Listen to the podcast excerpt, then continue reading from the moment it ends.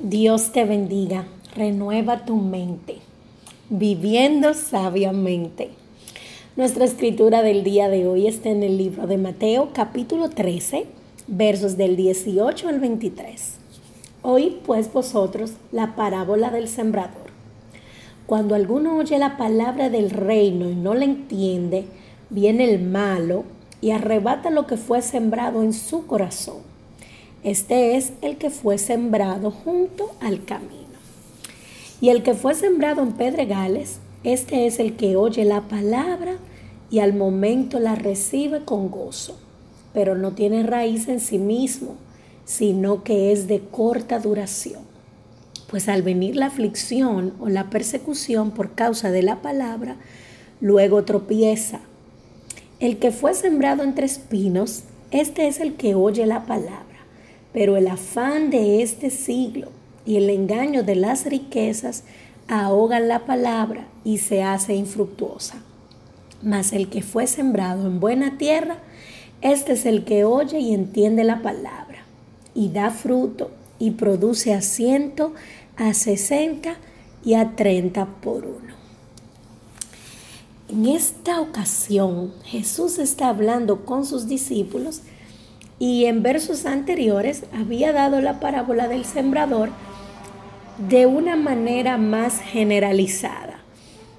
Sus discípulos les inquirieron acerca de ella y les dijo que a él le daba más detalles. Y esta porción que acabo de leer es cuando Jesús está dando esos detalles.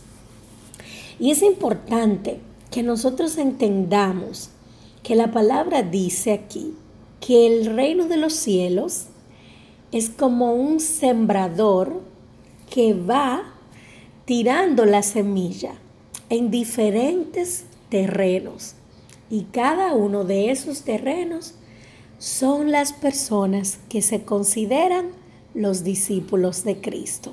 Somos tú y somos yo. Es importante que nosotros podamos entender ¿Cuál de estos terrenos somos? Yo quisiera poder declarar ahora mismo que tú y yo somos buena tierra, que somos de los que da fruto, que somos de los que produce al ciento, al sesenta y al treinta por uno. Me encantaría poder declararlo, pero la verdad es que nosotros necesitamos escudriñar realmente nuestros corazones y nuestras actitudes, porque la palabra dice, por sus frutos los conoceréis. A ver, ¿qué prefieres? ¿Prefieres declarar, creer que eres buen fruto?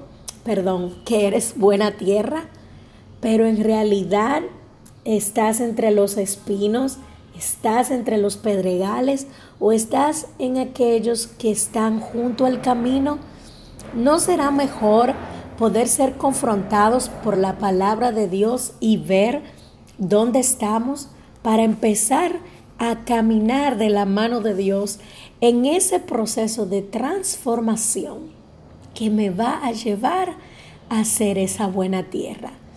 Recuerda que la palabra dice que busquemos la estatura del varón perfecto reconociendo que aún no la hemos alcanzado. No tiene nada de malo el poder reconocer que aún no estamos en el lugar al que Dios nos ha llamado. Al contrario, es de cristianos de un corazón sano el poder reconocer su humanidad, su debilidad y su necesidad de un Salvador. Recuerda que los que andaban pretendiendo que eran perfectos, el Señor los llamó fariseos, los llamó cueva de víboras, sepulcros blanqueados. El Señor va a bendecir quien tú eres, no quien tú pretendes ser. Y cuando digo tú, también estoy hablando de mí misma.